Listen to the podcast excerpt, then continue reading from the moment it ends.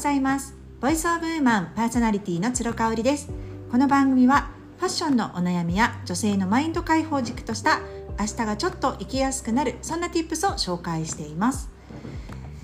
はいえーと私ですねあのもう再三お伝えしているんですけれども、まあ、コロナでですねかなり体重が増えました。でなんか怖いことにねその全然気をつけてない時からタイムラグがあってしばらくしてから体型に出る出ますよね。それがねあのすごくトリッキーで私の場合結構食べてるけど太んないじゃんって思っちゃったんですよね。そんなこんなで今も日常が戻りつつある中おそらく3年前に比べて 10, 10キロぐらい増えちゃったんじゃないかなっていう感じなんですよ。であのいつもね顔につかないんです顔につきにくいんです上半身につきにくいんですなんてこれもまたあの高らかにね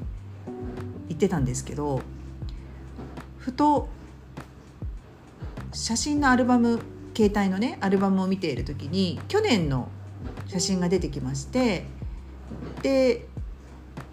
朝ライブをね去年もやっておりましたので、えー、2021年の10月かなその時のねあの動画というかその朝ライブのあの画像も出てきたんですよ。もうね全然違うのフェイスラインが。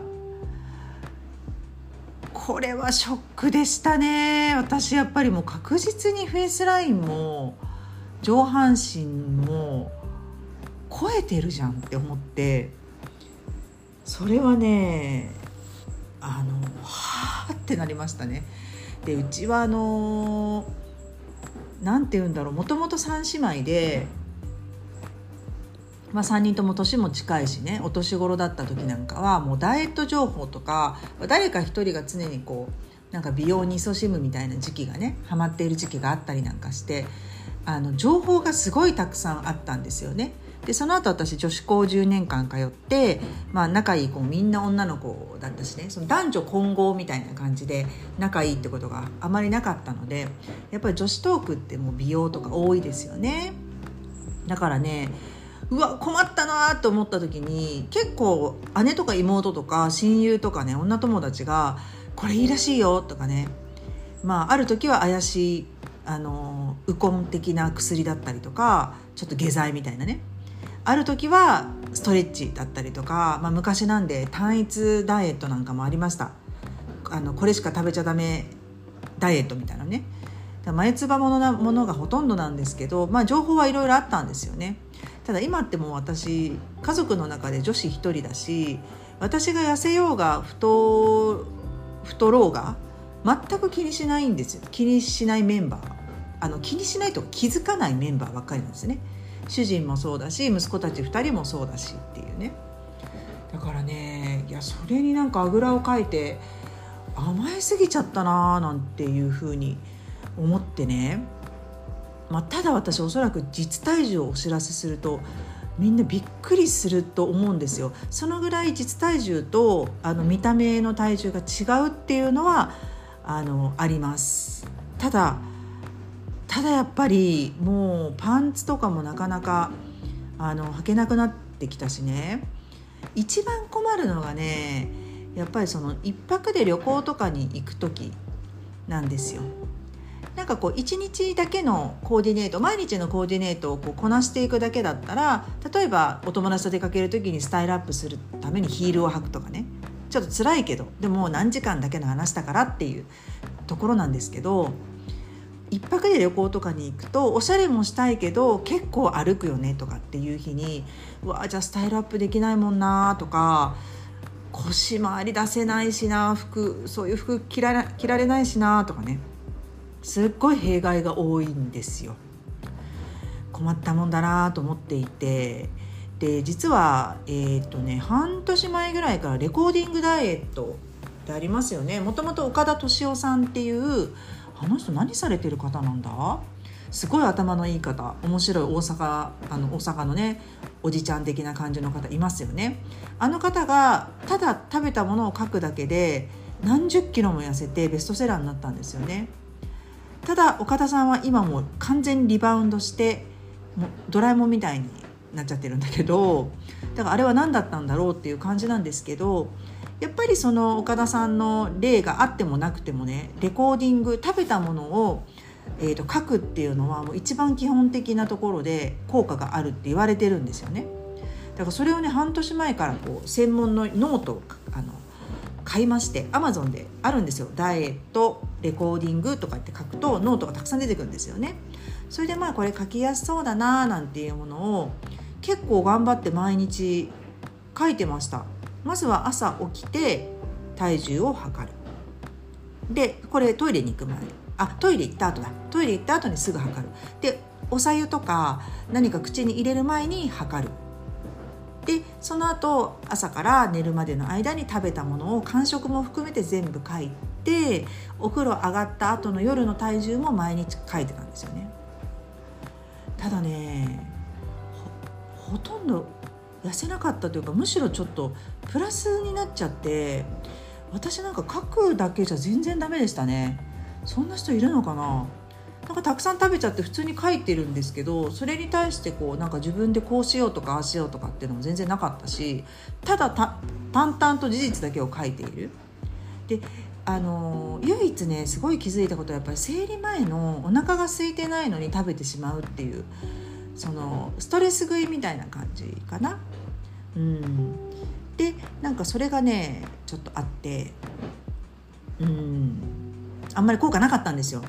でねこのもう12ヶ月は体重計にも乗らずもうとりあえず体のライン整えるためになんていうふうにまたこれこれまたねあののんびり構えていたらやっぱり体がすっごい重たくなってきたんですよね。で秋になってきて本当にご飯も美味しいしあの私もお酒を本当に週末ね特にしこたま飲むのでまあ、それに乗じてお菓子を食べちゃったりとかきっとしてたのよね。なんかあんま覚えてないけど。これはまずいなっていうちょっとレベルまで来てしまったのでなんとかしたいなって思ってたんですよ。でも私今47歳で、えーと、食べるものを極端に減らすっていうダイエットはもう選択肢にない。あとは運動量を劇的に増やすっていうことも無理なんですよ。なんでかっていうとどっちも絶対続かないし、えーと、リバウンドするからなんですよね。だからじゃあどうしようかなどうしようかなって思っていた時にはやっぱり食べる量を変えずに食べるものをえー、と変える。量はへ変えずに食べる内容を見直す変えるっていうことをやろうかなと思っています。でねあのちょうどあのエミリンチャンネルって皆さんご存知ですかねあの若いからね YouTuber さんなんですけど20代後半ぐらいかなあの元芸人さんの大松恵美ちゃんっていう子がやってる YouTube でヒカルさんとかあとテンチムちゃんとかとも仲良くて私みんなの YouTube 見てるんでねエミリンチャンネルも時々見てるんですけどあのぽっちゃりしてねすごい可愛いんだけどその爆食をする動画とかが結構上がっててあこの子大丈夫かなって思うぐらいこうかなりぽぽちゃぽちゃだったんですよね。でそれがつい最近ひかるくんとコラボで出てたあの2人とも関西人なんで関西に帰省するみたいなコラボ動画が上がってた時にめちゃめちゃエミリンが綺麗になってたんですよ。でひかるさんにも言われてて「すっごい綺麗になったね」ってえーって思ったんですよね。でまあちょっとなどうやって痩せたんだろうって23か月前に見た時はこんなんじゃなかったよなと思ったの。ただ YouTube の編集ってねやっぱり1ヶ月ぐらいかかっちゃったりとかする時もあるからまあ逆算してやっぱり4ヶ月前ぐらいとかはもう確実におデブちゃんぽっちゃりちゃんだったわけそしたらね今朝になって「お待たせしました」っていう感じでねそのダイエット動画があのこれこれやりましたみたいなそのダイエット報告動画が上がってたんですね。でちょっともう朝あの朝食の準備とかしながら見てたんですけど15キロ痩せたんだって3ヶ月で。でこれはね私はねあのできないですね。代謝も落ちてるし1ヶ月5キロっていう計算じゃないですか。ちょっとね怖いよね。これギリギリだなと思ってエミリンすごいなと思ったんですけどやっぱ生理止まっちゃったりとかしたら怖いよね。だからまあ一般的にはやっぱり月に23キロ落とすっていうのがいいとされてますよね。で私はねできたら1ヶ月に3 3キロぐらい落としたいなと思っているわけそれでね内容を見てみたらやっぱりね食べるな食べる量はそんなに減らさず食べる内容を見直したってことを言ってたんですよね。で、まあ、ちょっとあの痩せるような漢方とかを飲まれていたみたいなんだけどあれもね私試したことあるんだけど3年前にやっぱりねちょっと劇的に食欲が落ちちゃって怖いのよ。あの中国の漢方じゃなくて、えーと韓国の漢方ね。あれねだから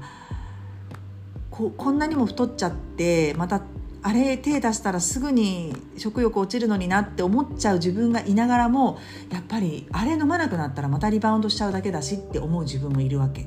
だからもう今回はもうそれにはねお世話にならないんですけれども、まあ、そういうことをねエミリーはやりつつもですねえーととにかく汁物ですね。コース料理と同じような感じの順番で食べてた。食べる内容と食べる順番を見直したっていうのを言っていてまず汁物でキムチがすごくいいって聞いたんで発酵のキムチって言っててでその後にお魚中心にして玄米っていうふうに言ってたのよね。その3ヶ月の間は、えーと、グルテンフリーにしていたと言ってました。なので小麦粉パスタ、えー、パンうどんねあとスナック菓子とかそういうのはもう一切なし。で、えーと、お菓子と甘い飲み物もやめてましたっていうことなのよね。それで1 5キロってすごいよね。で週2回パーソナルジムに通っていたのとあとはやっぱり1日に30分から40分意識して歩くようにしていたっていうのを言ってたんですよね。これ聞いて難しいって思った方いらっしゃいますかね？私ね本当にシンプルだしシンプルな方法だし全部知ってる情報ではあるんですよ。ただ改めてそれをや3ヶ月続けて1 5キロ痩せましたって言われるとえー、やってみようってなるよね。ということで私もですねあのお味噌汁を必ず最初に飲んで、えーと、玄米もね子供たちが食べてくれないのでもうあの自然食のお店でスーパーでチンする玄米ご飯を買ってきました。でそれを食べてあとはねオーツミルクオーツミルクじゃないな。えっ、ー、とオートミールか。有機オートミールを買ってあるので乾燥のね。それで、えーと、アーモンドミルクを入れてですねオーバーナイツオーツパンケーキって前も話したと思うんですけどそれを、えーと小腹が空いた時におやつ代わりとしてちょこちょこ食べるよく噛んでっていうのを始めました。まだ始めて1日目なんですけどえっ、ー、と始めたね実感としてはやっぱ血糖値の急上昇が体にとって良くないんだよね、うん、低血糖になっちゃってて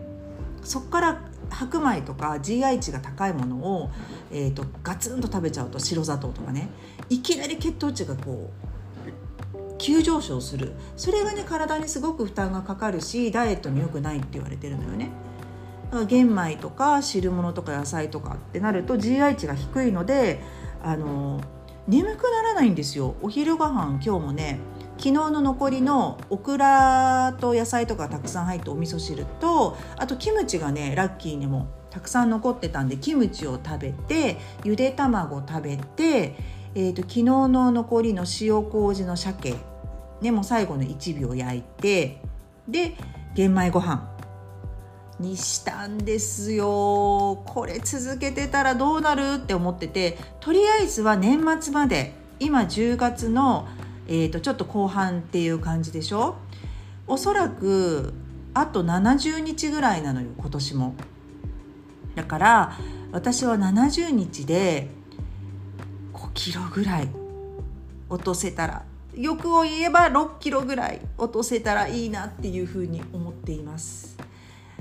頑張らずにねやるダイエットを始めようと思っております。また途中経過報告します。